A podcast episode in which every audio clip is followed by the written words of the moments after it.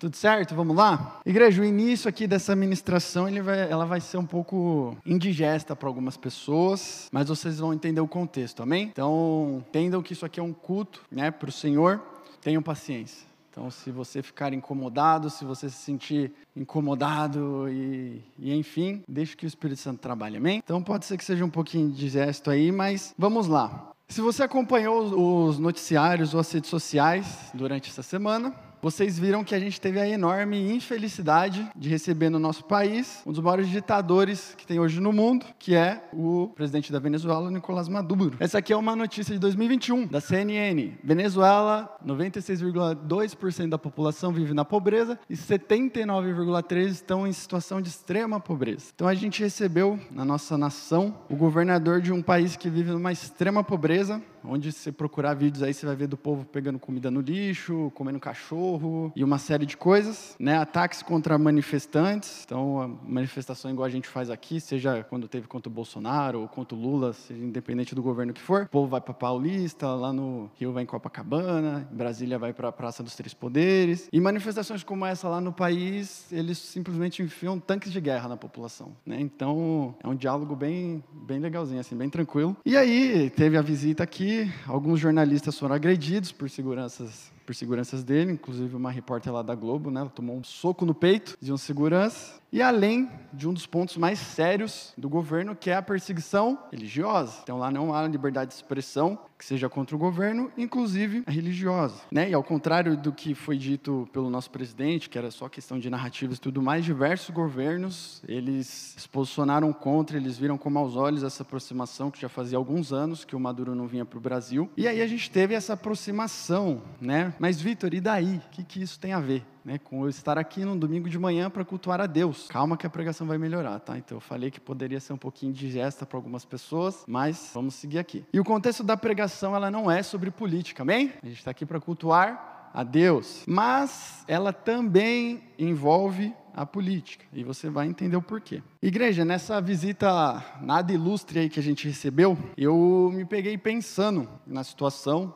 como é o, a rotina, a vivência lá na Venezuela. E eu pensei, se fosse estabelecido no nosso país um controle, uma perseguição como é lá, como é na Nicarágua, como é em Cuba, em diversos outros países que a gente vê, Coreia do Norte, enfim, quem eu seria e o que eu faria como um cristão? E é isso que eu queria despertar em você hoje. Se hoje a nossa liberdade ela fosse totalmente cerceada, ela fosse tirada, a ponto de sermos perseguidos, assim como a gente vê em diversos países no mundo, se pegar o Oriente Médio, se pegar na Ásia, quem você seria e o que você faria diante da situação? E eu me peguei pensando nisso, porque igreja, como cristãos, a gente se depararia num dilema gigantesco, que é o quê? Ao mesmo tempo que a gente deve dar um bom testemunho e nós devemos ser os cidadãos mais exemplares que uma sociedade deve dar, amém? Amém? Nós temos que ser cidadãos exemplares. Tem que pagar seus impostos. Para de ficar dando esse jeitinho aí. Para de ficar engambelando seu imposto de renda. Paga os seus impostos. Seja um bom cidadão. Dê um bom testemunho. Como cristãos é nossa obrigação fazer isso, amém? Mas, contudo, como a gente se posiciona e como a gente vive quando a própria lei contradiz a nossa fé? Aí o, a gente já foi para um outro, para um outro caminho. Ao mesmo tempo em que a gente, que a sociedade tem que olhar para nós como igreja e ver pessoas de referência, ver homens e mulheres, ver funcionários, ver empresários de referência, como a gente se posiciona quando a própria lei de um país ela contradiz e ela quer cercear a nossa fé? E você pode pensar, ah, Vitor, isso daí é uma realidade muito distante, isso daí é lá em outros países, isso daí é lá na China, isso daí é lá na Coreia, é outra, é outra coisa. O Brasil é um país muito grande, independente de um governo de direita ou de esquerda, nunca a gente vai ter essa, essa liberdade cerceada. Eu quero te lembrar que há dois anos, talvez até um pouco menos, isso aqui que a gente está fazendo agora, essa reunião, esse culto, ele era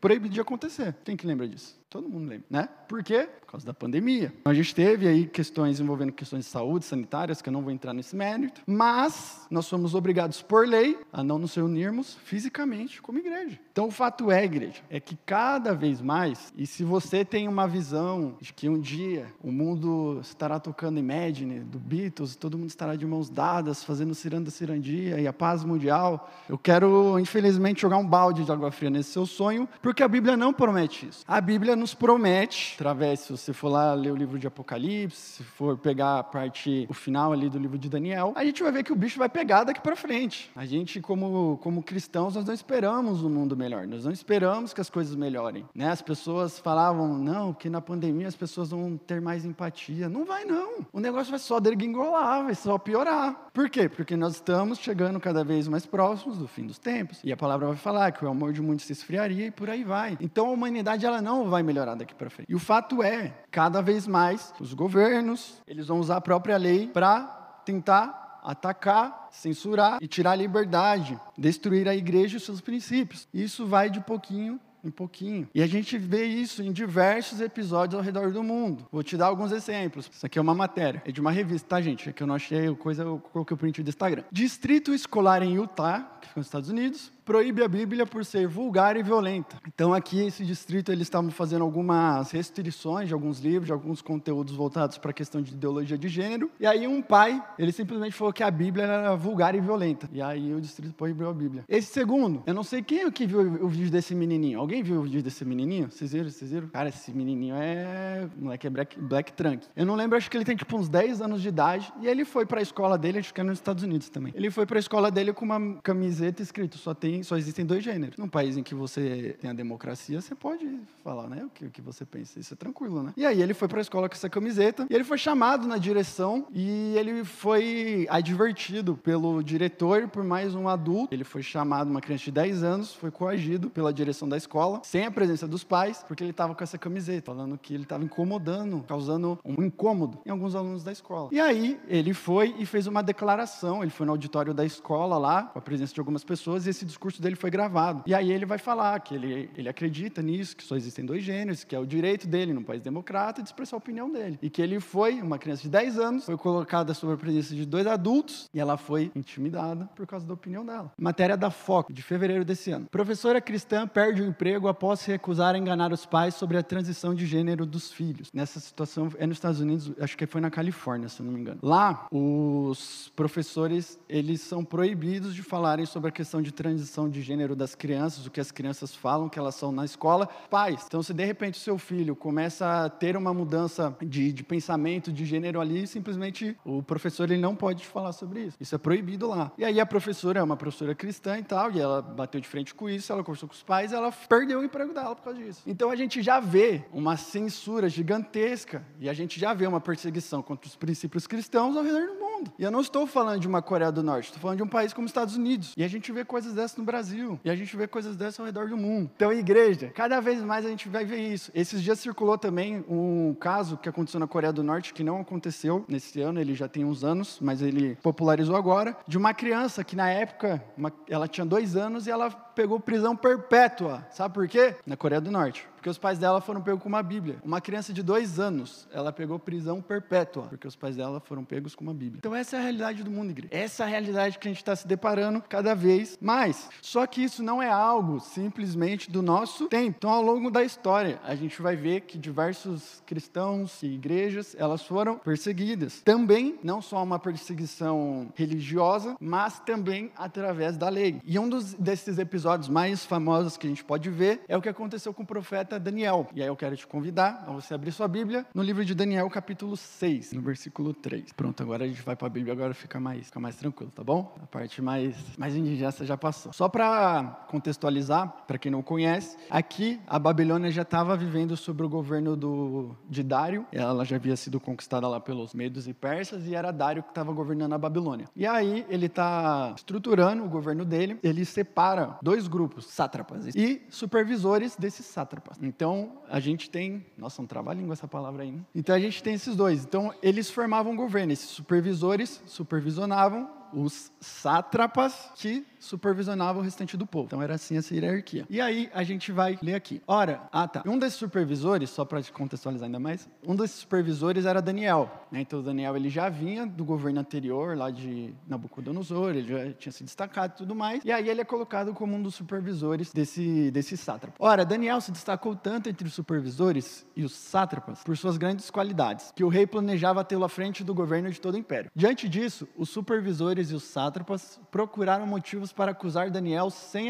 em sua administração governamental, mas nada conseguiram. Não puderam achar nele falta alguma, pois ele era fiel, não era desonesto nem negligente. Finalmente, esses homens disseram: Jamais encontraremos algum motivo para acusar esse Daniel, a menos que seja algo relacionado com a lei do Deus dele. E assim os supervisores e os sátrapas, de comum acordo, foram falar com o rei. Ó rei Dário, vive para sempre. Todos os supervisores reais, os prefeitos, os sátrapas, os conselheiros e os governadores concordaram que o rei deve emitir um decreto ordenando que todo aquele que orar a qualquer deus ou a qualquer homem nos próximos 30 dias, exceto a ti, ó rei, seja atirado na cova dos leões. Agora, ó rei, emite o decreto e assina-o, para que não seja alterado, conforme a lei dos medos e dos persas, que não pode ser revogado. E o rei Dário assinou o decreto. Então aqui, igreja, a gente vai ver que Daniel ele era um cara extremamente excelente no que ele fazia. E por essa excelência, ele começou a incomodar os outros colegas ali de trabalho dele. E aí eles falaram, cara, a gente precisa fazer alguma coisa para tirar o Daniel. Só que a Bíblia vai falar que eles não encontraram simplesmente nada para acusar Daniel. Daniel, Daniel ele era um cara excelente. Então, na administração dele, era perfeita. Ele era honesto, ele não era negligente. Ele era o cara que todo governo precisava. E aí, eles vão falar, cara, só tem uma coisa que a gente pode fazer para atingir Daniel, que é o quê? É mexer com a lei do Deus dele. Então, através de um decreto, através da lei, eles vão, enganam Dário, né? Eles dão uma engambelada aí, porque Dário, ele gostava de Daniel. É óbvio, né? Se você tem o melhor funcionário da sua empresa, você vai gostar dele, né? E aí, eles dão um jeitinho ali e fazem Dário assinar um decreto, que qualquer um que orasse a qualquer deus ou a qualquer outra pessoa que não é o nome de Dário ali, essa pessoa deveria ser jogada, deveria receber um pena de morte, pena de morte. Ela deveria ser jogada na cova dos leões. E, igreja, eu quero abrir um parênteses aqui. Se você hoje, você vive uma situação ali de perseguição e muitas vezes a gente vai viver, e é algo comum que nós como cristãos a gente viva isso, seja na sua família, seja no seu, na sua faculdade, seja na sua escola, seja no seu trabalho, eu quero te realmente encorajar para que você, cara, permaneça. Se você está sendo perseguido, perseguido, é um bom sinal. A não ser, vírgula, que você não esteja sendo perseguido porque você é um cristão, amém? Se você é um mau funcionário, se você é mal educado, se você não dá bom dia para os outros, se você é um cavalo ou uma cavala, para não usar o feminino de cavalo, né, porque senão vai parecer uma ofensa, é óbvio que você vai, ninguém vai gostar de você, né? Então é por causa da sua má educação mesmo, né? Porque você é um cristão. Mas se você é um bom funcionário, você é um bom testemunho, você está sendo perseguido, e cara, isso é normal. Muitas vezes quando a gente se converte, a nossa família mesmo nos persegue. No nosso trabalho a gente é perseguido, na faculdade, na escola. Eu lembro que eu me converti no ensino médio, cara, foi mó punk. Por quê? Porque a gente passa por isso. E a gente vê que ao saber do decreto, Daniel ele faz o quê? Ele vai para casa e ele vai orar. Então a hora que ele sabe desse decreto, e a Bíblia vai falar que ele tinha a rotina, o costume de orar três vezes ao dia. Então a hora que ele, Daniel fica sabendo desse decreto, ele vai para casa dele e vai ter a rotina dele ali de oração. E aí então o pessoal vê ele orando e ele é culpado. E igreja, a gente precisa entender uma coisa: a perseguição e a rejeição elas devem fazer e elas farão parte das nossas vidas. Então, essa vida de um cristão popular no mundo, super top, todo mundo vai gostar dele. Tem alguma coisa de errado, igreja. O cara, ele é realmente um cristão, ele está seguindo a palavra, e ele é muito popular ali, ele é muito top, ele não tem problema na vida e ninguém persegue ele, ele não está sendo um cristão de verdade. Lá em João 15, 18 ao 20, Jesus vai falar assim: Se o mundo os odeia, tenham em mente que antes me odiou. Se vocês pertencem ao mundo, ele os amaria como se fossem dele. Todavia, vocês não são do mundo, mas eu os escolhi tirando-os do mundo. Por isso o mundo os odeia. Lembre-se das palavras que eu disse: nenhum escravo é maior do que o seu senhor. Se me, se me perseguiram, também perseguirão a vocês. Se obedecerem a minha palavra, também obedecerão a de vocês. Então a gente vai vendo Jesus falar que quando a gente está no mundo, o mundo ama a gente. Por quê? Porque a gente é do mundo. Então a gente é bem quisto, aonde a gente vai. As pessoas gostam, a gente é popular, a gente tem muitos amigos, a gente vai pro rolê. Aí a gente se conversa converte, os amigos tudo vira cara, todo mundo some. Você fala, meu Deus. Aí aquelas, os tios que você tudo se dava bem, seus primos, de repente começa a falar mal de você. No trabalho, que era tudo normal tal. Aí você para de ir pro happy hour. Aí ninguém mais gosta de você. Por quê? Porque Jesus vai falar, eu os escolhi, eu os tirei do mundo. E se eles me odiaram, eles também vão te odiar. Então é um, é um fruto natural, é uma consequência natural de alguém que se converteu ser rejeitado e odiado pelo mundo. Amém? É algo normal, igreja. Então, se você quiser aceitação do mundo, se você quiser ser bem-quisto onde você for, se você quiser fazer média, saiba que isso não tem nada a ver com a vida de um cristão, porque a gente já não faz mais parte do mundo. Então nós estamos aqui apenas transitando, a gente só está peregrinando. Teve uma música que a gente cantou que falou da questão de eternidade. É para isso que a gente vive, igreja. É para eternidade. Então aqui a gente vai viver 60, 70, 80, quando muito 90 anos. 100 anos já está passando matéria na Record já. Qual que é o seu segredo para você viver 100 anos? Na é verdade? E o que é 60, 80, 90, 100 anos comparado à eternidade. Já tentaram pensar nisso? Já fizeram essa comparação? Eu já fiz e a minha mente não dá tilt, não, não vai. Você tentar pensar o que é eternidade. É tipo assim, o que é muito tempo? A gente olha lá na Bíblia, lá vai ver uma parte que vai falar, fulano viveu cento e poucos anos, o outro viveu 200 anos, Matusalém viveu, sei lá, eu não lembro se é 600 e pouco, 900 e poucos anos, alguma coisa assim. E viveu muito, você fala, mano, 600 anos, 600 anos é muita coisa. E 600 anos é nada perto da eternidade. Eternidade é tipo, é eterno, é para sempre. Pensa numa coisa boa para sempre, ou numa coisa terrível para sempre. É para sempre. Então Jesus, ele nos escolheu, ele nos tirou do mundo, ele nos comprou para eternidade. Então esse mundo aqui, ele já não faz parte mais de nós. Igreja, vai ser normal você ser perseguido. É diferente, é óbvio, que você não é por causa disso que você não tem que ter amigos, você não tem que se dar bem com sua família, que você não tem que ser um bom funcionário, um bom é, colaborador, um bom chefe, um, um bom empreendedor. É óbvio que você tem que ser. É óbvio que você tem que ter amigos. É óbvio que você tem que se dar bem com a sua família. Mas a gente não pode viver uma vida dando um joinha e sorrisinho amarelo para tudo que acontece, fazendo vista grossa para aqueles esqueminha no seu trabalho, para aquelas notas frias, para aquele caixa dois. A gente não pode participar de coisas como essa, porque a gente já não faz parte mais desse sistema. E a gente vai incomodar, porque em alguns momentos, por mais que a gente seja bem relacionado, por mais que a gente se dê bem, por mais que as pessoas gostem da gente, uma hora a nossa luz vai chocar com as trevas do mundo. Uma hora o sal que a gente tem que ser, como a palavra vai falar, ele vai cair naquela coisa assim, sem gosto do mundo. E aonde tem uma luz, aquilo chama atenção, aonde há trevas. E são nesses momentos, igreja, onde há esse choque, onde vão falar, ah, vamos lá para o happy hour lá, a gente vai beber e tal. Não, não bebo. Oxe, como assim? Não, vamos lá para a baladinha lá, vamos pegar as minas. Não, não, não pego. Não, vamos ficar com os caras lá. Não, não fico. Não, vamos dar um tapa aqui. Não, não, vou dar um tapa na, na sua orelha. Não, porque vamos para aquele rolê. Não, não. Obrigado, tô tranquilo. Por quê? Porque vai haver esse choque. E são nesses momentos, igreja, em que Deus, ele espera uma resposta de nós. Porque não há como a gente fazer médio, ficar dando um sorrisinho amarelo, quando envolve os princípios do reino de Deus. E é por isso que a gente vai ser odiado. Mas são nesses momentos, igreja, de dor, momentos de injustiça, porque sim, a gente vai ser injustiçado e a gente precisa aprender a ser injustiçado. A gente precisa aprender a perder. Sim, às vezes você vai perder dinheiro. Vai, vai perder dinheiro. Sim, às vezes você vai ter que ceder. É, você vai ter que ceder. Às vezes você vai perder um cliente, às vezes você vai perder alguma coisa. Você vai tomar um zero na prova. Por quê? Porque você não colou. Você não estudou também, mas você não colou. Então você zerou na prova. Você podia ter pegado a cola. Você não pegou. Eu já fiz isso na, na escola já. Eu não colei. Só que aí o idiota era era imaturo ainda, né? Eu falei, tá todo mundo colando, era prova de física ainda. Todo mundo colando a prova. Eu falei, eu não vou colar, vou dar um bom testemunho. O que, eu fiz? Eu pus um fone de ouvido. Aí a professora veio e pum, tomou minha prova. Tá de fone na prova? Foi, professora, tá de fone, pode tirar. Eu falei, professora, tá todo mundo colando na sua cara. Aí ela, não, não, não, não. Ela foi tomou minha prova. Eu falei, poxa vida. Mas também de fone, fazendo prova de fone de ouvido, não dá, né? Mas são nesses momentos de aperto, de medo, de rejeição, que você vai ser traído, que você vai ser injustiçado, que nós podemos entregar um nível, de, um nível altíssimo de adoração e louvor a Deus. Que você vai dar uma resposta e que você vai mostrar que cristão você é. Em que a gente vai mostrar, cara, realmente eu sigo o que a palavra está falando. Eu vi essa semana, eu até ia baixar o videozinho para passar, mas eu não achei, porque eu vi nos Reels lá, depois não encontrei nunca mais. Tinha que ter uma ferramenta de busca no Instagram, para quando você vê o Reels, depois você tentar achar de novo, porque some e vai pro multiverso lá, né? Vai pro multiverso da loucura. Era um, eu não lembro se era no podcast do Hub ou do Jesuscópio, a mulher tava falando sobre louvor lá e tal, e aí ela falou sobre o a história do Bill Johnson, uma coisa que aconteceu. O Bill Johnson ele é o pastor líder lá da Bethel, que é uma igreja nos Estados Unidos, e basicamente 50% das músicas que a gente canta no Brasil é tradução da Bethel. As outras 40% é tradução da Hilson e 10% é música autoral. Basicamente é, é, isso. Então a Bethel é uma mega igreja que tem lá no, nos Estados Unidos. Os caras têm mais de 100 mil membros na igreja, tipo, é uma igreja gigantesca mesmo. Eles são referência de, de louvor e adoração no mundo. E o Bill Johnson é o pastor líder dessa igreja. E há um tempo atrás a mulher dele morreu, faleceu. E aí ela ela estava contando, tipo, que a galera estava na expectativa, cara, o que, que o cara vai pregar no culto depois que a esposa dele morreu, né? E aí ele começou a ministrar e tal, pregar, e aí ele fala, ele falou assim, cara, na eternidade, a gente, nós vamos ter corpos glorificados, a gente não vai ter mais doenças, a gente não vai ter mais dor, a gente não vai ter mais tristeza, não vai ter mais perda, a gente não vai ter mais nada de ruim. E a gente vai estar ali, com a presença de Deus, 24 horas, curtindo